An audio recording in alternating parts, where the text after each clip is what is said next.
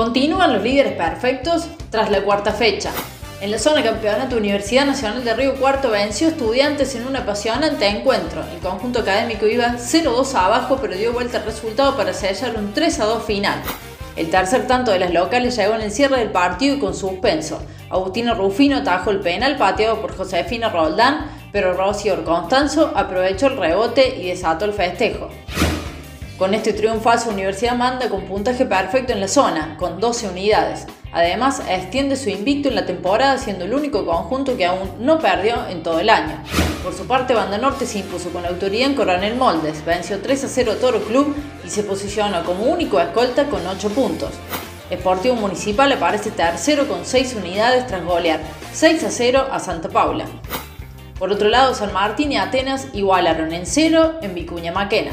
En la zona reválida, Ateneo Vecinos le ganó 3 a 0 a Deportivo Municipal y manda con puntaje perfecto.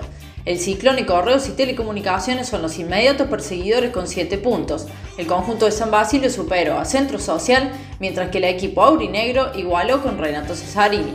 Además, Rosario venció de visitante Juventud Unida Río Cuarto y aparece en el cuarto escalón. Fue una producción de Altoque Deportes.